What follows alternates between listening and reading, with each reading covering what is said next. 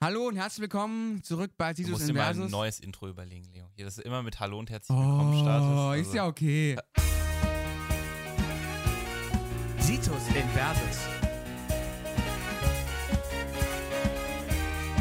Der Vorklinik-Podcast.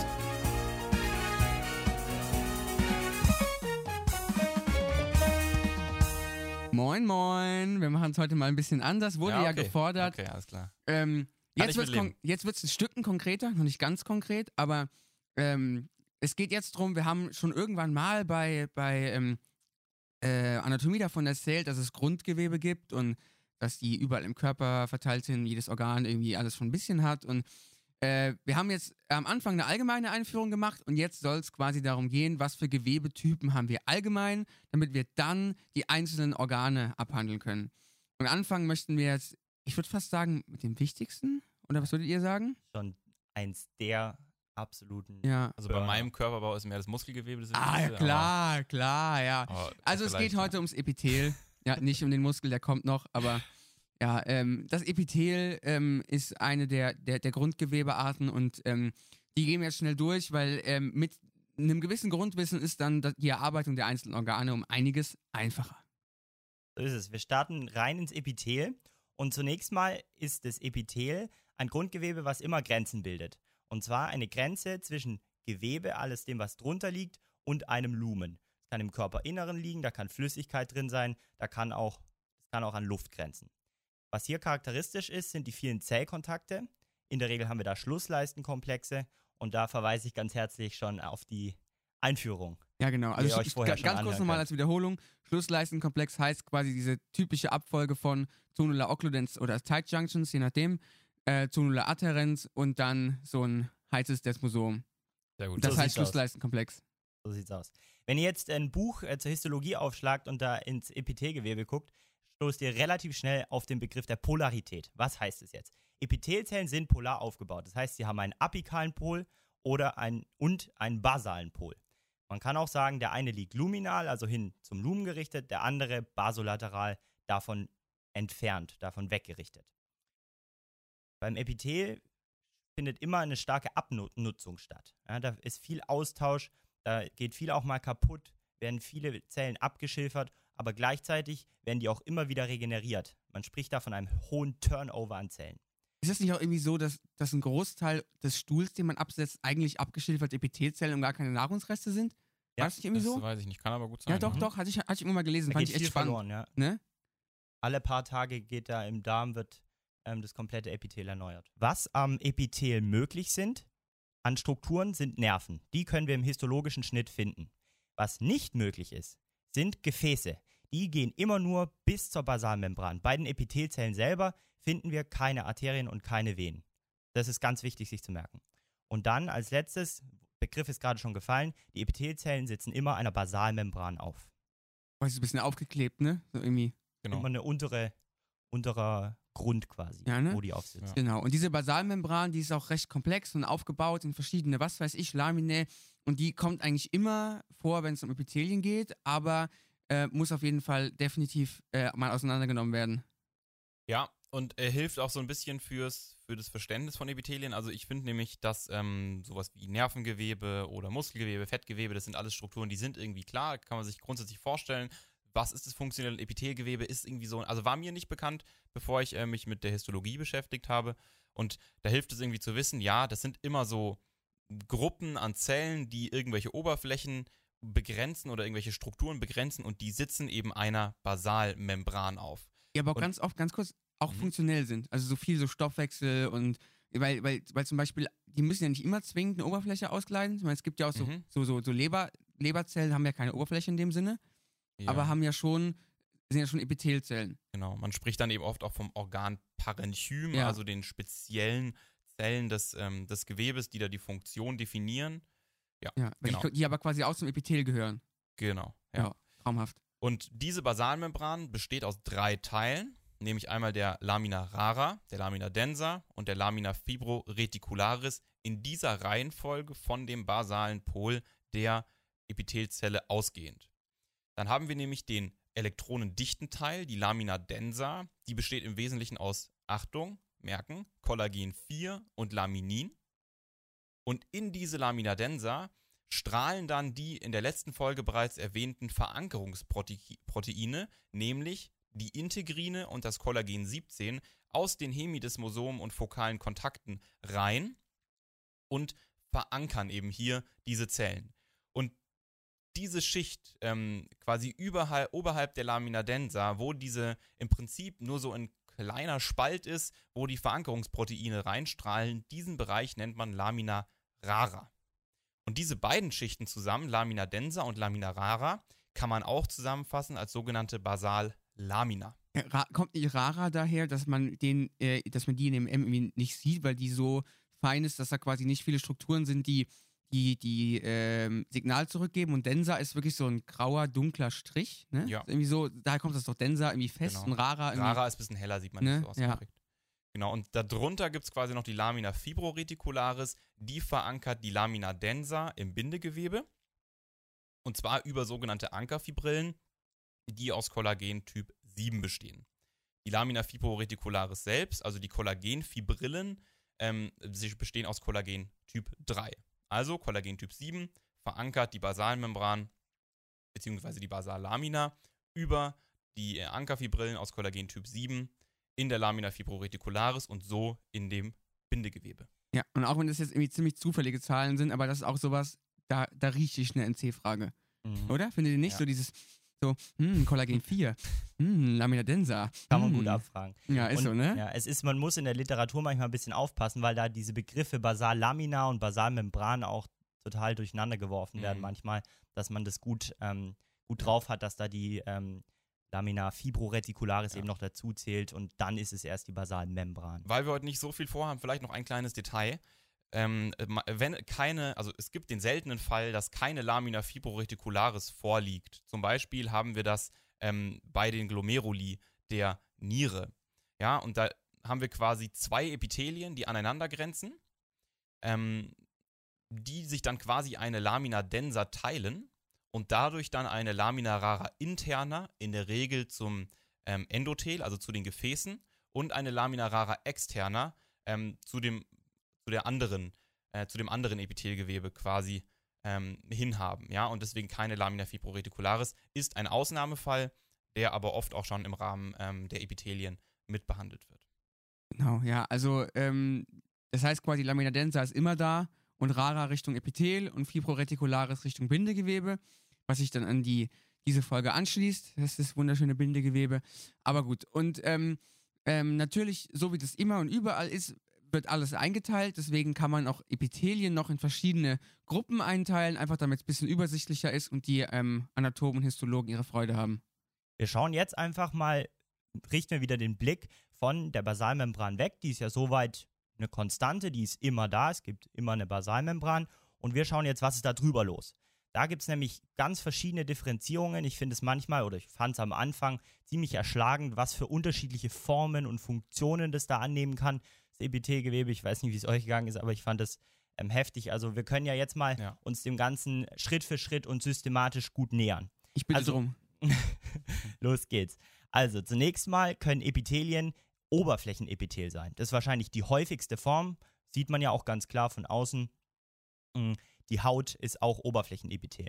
Das hat zunächst mal eine Barrierefunktion, Abgrenzung und Schutz nach außen und kann aber auch Transportfunktionen für alle möglichen Stoffe und Substanzen haben. So schleimhautmäßig, ne? Das, ist, das merkt man ja ganz oft, dass, dass, dass manche Sachen schon, schon, schon von, von der Schleimhaut im Mund aufgenommen werden und so ein Krempels. Ist ja auch nichts anderes als. Globuli zum Beispiel. Globuli. Oh. Ja, oder manche, manche so. Gott, jetzt kommt die, jetzt, jetzt kommt die Homöopathendiskussion. Oh, lecko mio. Ja, das ist äh, genetisch, ähm, Genetisch prä- bedingt. Genetische Prädisposition beim Mond. Naja. Aber Meine Mutter ist Homöopathin, deswegen will, nehme ich immer bei allen Diskussionen immer so ein bisschen die Verteidigungsrolle ein. Ja, ne? ne? Aber, Nee, es aber ist es ist- stellenweise schwer zu argumentieren. Ja, aber aber es- im, immerhin, immerhin schmecken Globuli gut. Ja, Alles und, klar. und jetzt wissen wir auch, das dass es, dass es Hand und Fuß hat, weil eben bestimmte Stoffe auch über die Schleimhaut schon im Mund aufgenommen und resorbiert werden können. Okay, die nächste ähm, Epithelform, die wir ähm, nennen möchten, ist das Drüsenepithel, wo eben Stoffe und Substanzen sezerniert, also nach außen hin abgegeben werden können. Die letzte, der dritte Typ wäre dann Sinnesepithel, für die Rezeption immer irgendeine Art von Wahrnehmung von Einflüssen, Umwelteinflüssen. Aber jetzt möchten wir uns erstmal primär um die Punkte 1 und 2 des Oberflächenepithel und des Drüsenepithel kümmern. Ja, Sin- Sinnesepithel passt auch so ein bisschen besser zum Nervensystem. Das, das machen wir dann nachher irgendwann mal in Ruhe Genau. als, als ein Genau. rundes Thema. Ne? Das machen wir später. genau. Also, wenn man jetzt das Epithel erkennen soll, kommt für alle irgendwann mal der Fall, wo man so ein histologisches Bild bekommt. Und jetzt soll man da rangehen und erstmal sagen, was für eine Art von Epithel ist es. Dann guckt man als erstes mal auf das erste wirklich wichtige Kriterium. Das ist die Anzahl der Schichten.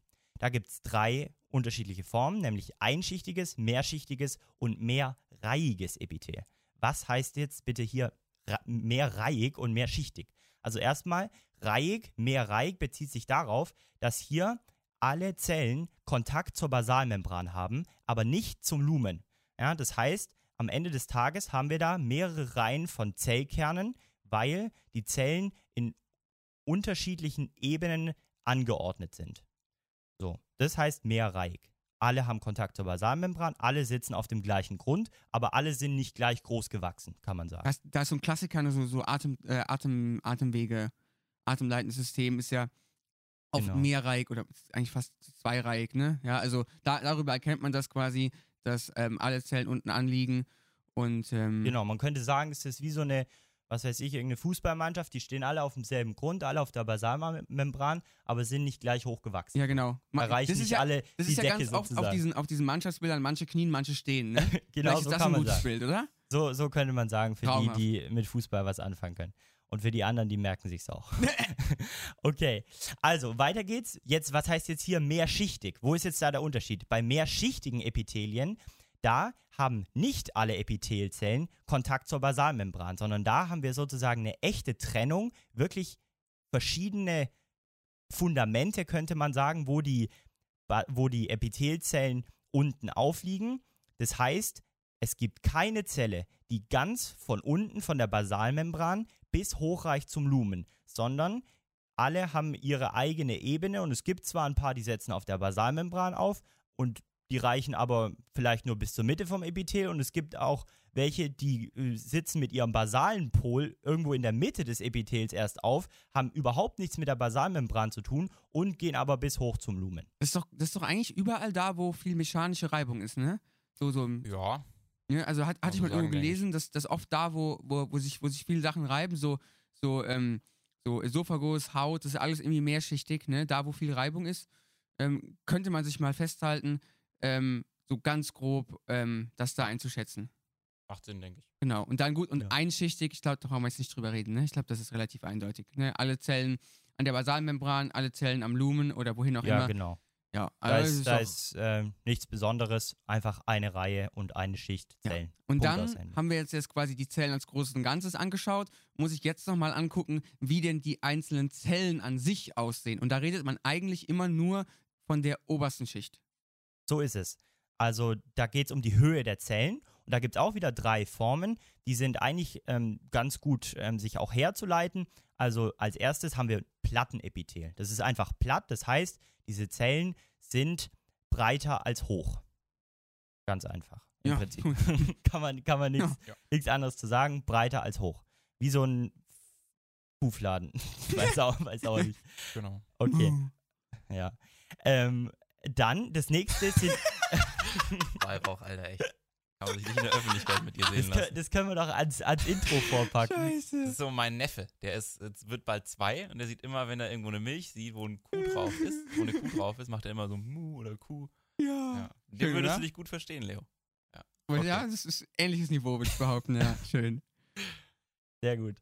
Ähm, genau, das nächste wären dann die isoprismatische Zellform, kann man sagen, von Epithelzellen.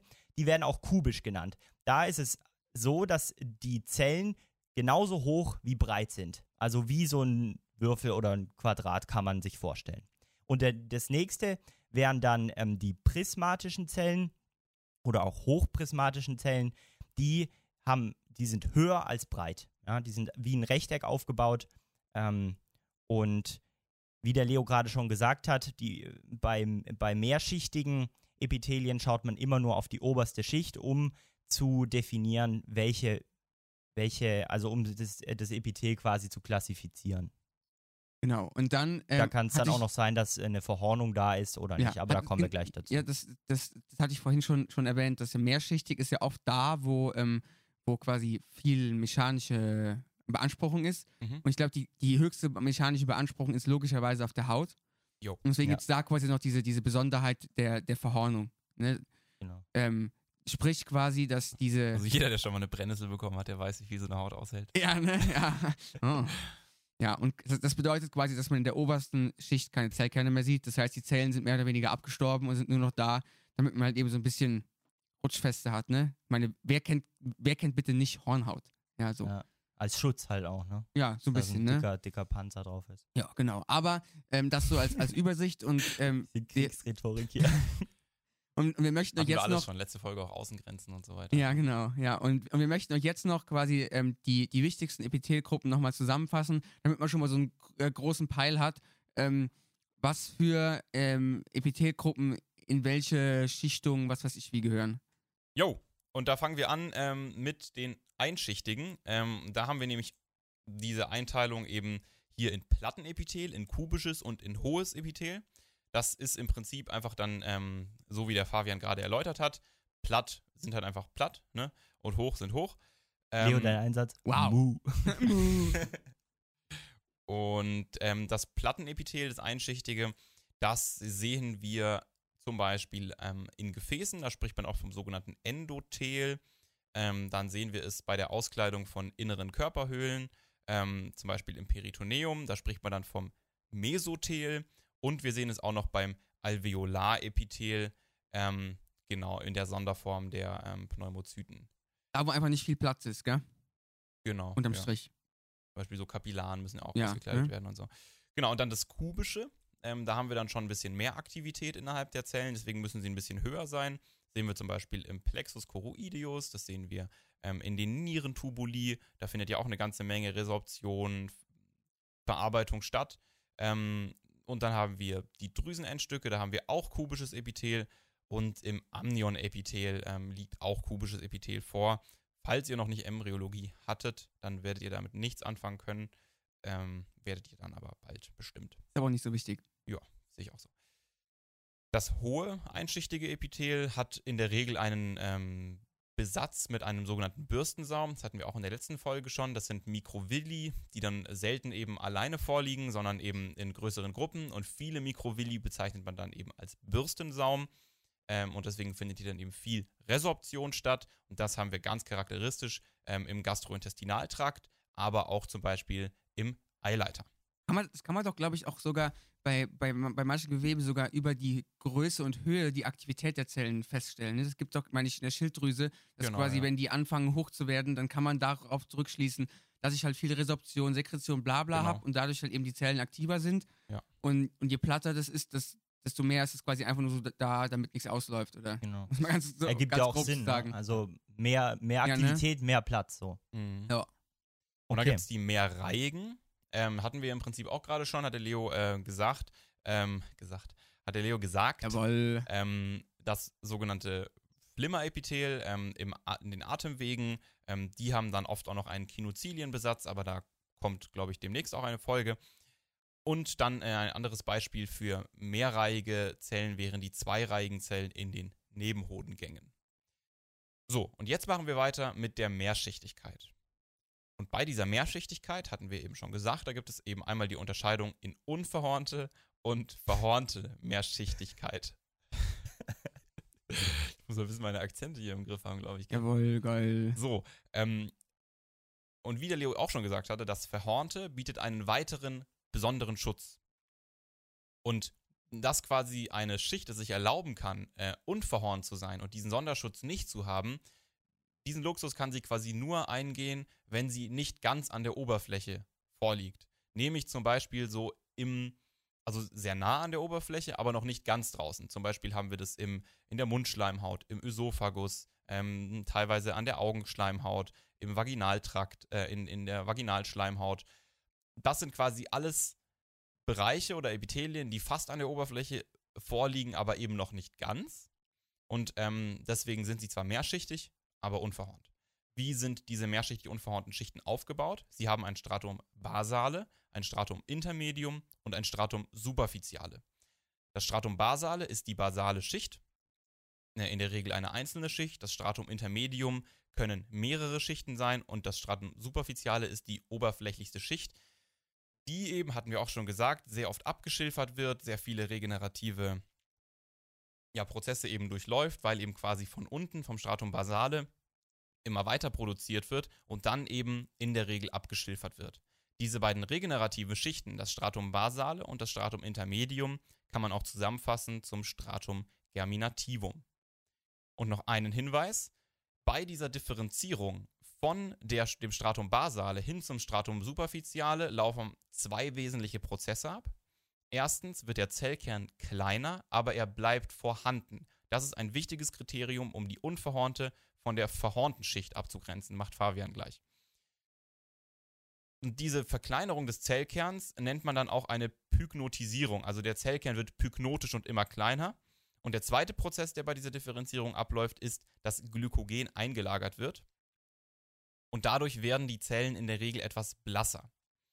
Da gibt es auch noch einen kleinen klinischen Hinweis. Es gibt nämlich die sogenannte Jodprobe nach Fischer, wodurch man quasi Tumorgewebe in diesen mehrschichtig unverhornten ähm, Plattenepithel nachweisen kann, da im Tumorgewebe die Zellen quasi so sehr mit Proliferation beschäftigt sind, dass sie sich nicht mit der Differenzierung beschäftigen können und deswegen kein Glykogen einlagern. Und dadurch, dass diese Zellen kein Glykogen einlagern, ist das ein starker Hinweis darauf, dass hier Tumorgewebe vorliegt.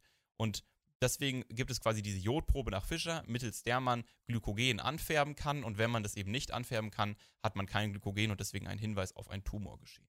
Traumhaft, ja. Dann bleibt ja von der Also Schichtigkeit. traumhaft ist was anderes, aber ja, okay. Spannend auf jeden Fall. Ja. Gut, dann bleibt ja von der Mehrschichtigkeit quasi nur noch mehrschichtig, mehrschichtig, mehrschichtig verhornt. Genau. Also vom Verlauf haben wir es ja jetzt so, wir sind quasi vom, vom Allerinnersten, vom Gastrointestinaltrakt, von den ganzen innenliegenden Epithelien immer weiter nach außen gekommen, waren gerade schon bei der, ähm, bei der mehrschichtigen, unverhornten Epithelanordnung, wo wir schon fast an der Oberfläche sind, aber noch keinen absoluten Luxusschutz brauchen, kann man sagen. Und jetzt kommen wir noch zum mehrschichtig verhornten, nämlich die Haut. Ganz außen, wo wir im Prinzip fast maximalen Schutz brauchen. Da haben wir fünf Schichten. Das wäre das Stratum basale, was ganz unten liegt. Weiterhin Richtung Luminal kommt dann das Stratum spinosum, danach Stratum granulosum. Da haben wir dann Keratohyalingranular, das heißt, diese Zellen fangen dann schon an, sich hin zu Keratinozyten zu differenzieren. Noch weiter Richtung Luminal kommt dann das Stratum lucidum und ganz oben haben wir eventuell noch ein Stratum corneum, wo dann schon die Zellen von ihrem pygnotischen Zustand wirklich apoptotisch werden, keinen Zellkern mehr haben und das Keratin, was sie im Verlauf vom Stratum basale Richtung Stratum lucidum und corneum gebildet haben, abgeben und dann diese Hornschicht, die jeder bei sich außen auf der Haut auch sieht und die als Schutz dient, zu bilden. Das ist das Epithel der Haut. Wenn wir jetzt fragen, okay, gibt es noch mehr Schutz, gibt es noch was, was, was besser geschützt sein muss vor irgendwelchen Substanzen, dann landen wir auch gut beim Übergangsepithel. Das muss nämlich überall da sein, wo Harn hinkommt. Der kann nämlich ganz schön aggressiv sein und könnte viele andere Epithelien einfach zerstören. Deswegen, ist so sauer, ne? Hahn? genau, der ist denke, sauer und würde es wahrscheinlich einfach Ja, wegätzen. ja, ja. Genau. gibt ja einen Grund, warum das Zeug raus soll. Ja, ne? Das wollen wir nicht mehr drin behalten. Auf jeden Fall gibt es eben zwei Anforderungen. Das ist einmal eben die Schutzfunktion und das andere ist die Dehnbarkeit. Ja, weil in den Harnwegen, zum Beispiel in der Blase, da ist ja nicht immer gleich viel drin und wir wollen es ja auch mal verheben, wenn wir, was weiß ich, im, im Theater sitzen oder sonst wo oder hier gerade bei Sidus Inversus würde ich jetzt auch, ne, Babypause. schon klar. ähm, deswegen äh, ist da auch die Anforderung einfach eine Dehnbarkeit an das Epithel. Ja, sorry, Fabian, mach weiter. Der Kaffee, der, Kaffee treibt, ja. Wir, wir sind gleich fertig, gell? Okay, okay. Okay. Ähm, deswegen hier die Dehnbarkeit, die im Vordergrund steht. Also, wo kommt es überall vor? Überall da, wo Harn kommt. Vom Nier äh, Harn hinkommt. Vom Nierenbecken bis runter in die Uretra, in die Harnröhre. Hier beim Übergangsepithel finden wir drei Schichten.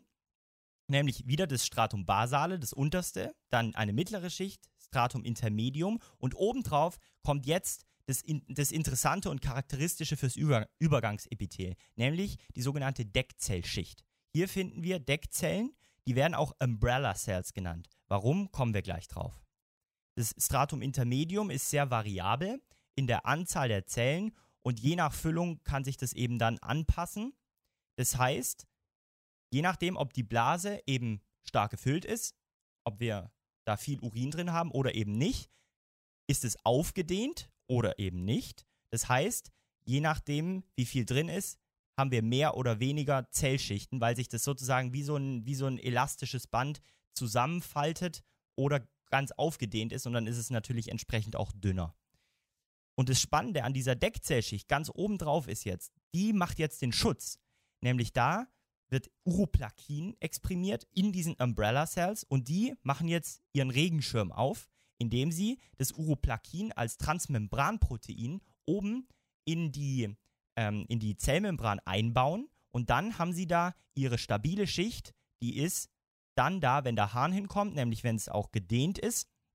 Und das ist quasi wie, wie der, der Luxusschutz obendrauf, Uroplakin, dass eben der, der saure Hahn nicht die Epithelzellen, die da drunter liegen, zerstören kann. Genau, und das, und das sind quasi zusammengefasst alle ähm, Oberflächenepithelien, die was mit Oberflächenbedeckung zu tun haben.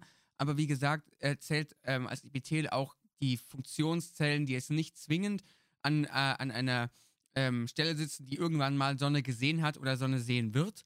Und da geht es halt größtenteils um Drüsen. Wie gesagt, Sinneszellen klammern wir aus, aber an den Drüsen, kurz nochmal als Erinnerung, unterscheidet man Endokrin und Exokrin. Also entweder Endokrin ins Blut oder Exokrin halt irgendwo rein, was am Ende wieder Sonne sieht. Ne? Also sprich die, die, die, die Verdauungsdrüsen, Pankreas etc. Ja, und ähm, diese Drüsen kann man auch wieder in, in verschiedene ähm, Unter- Unterdinge ähm, äh, unterteilen und es gibt sehr, sehr viele Kriterien, ähm, äh, mit denen man das machen kann, aber wir haben jetzt einfach der Übersichtlichkeit halber die drei relevantesten rausgesucht.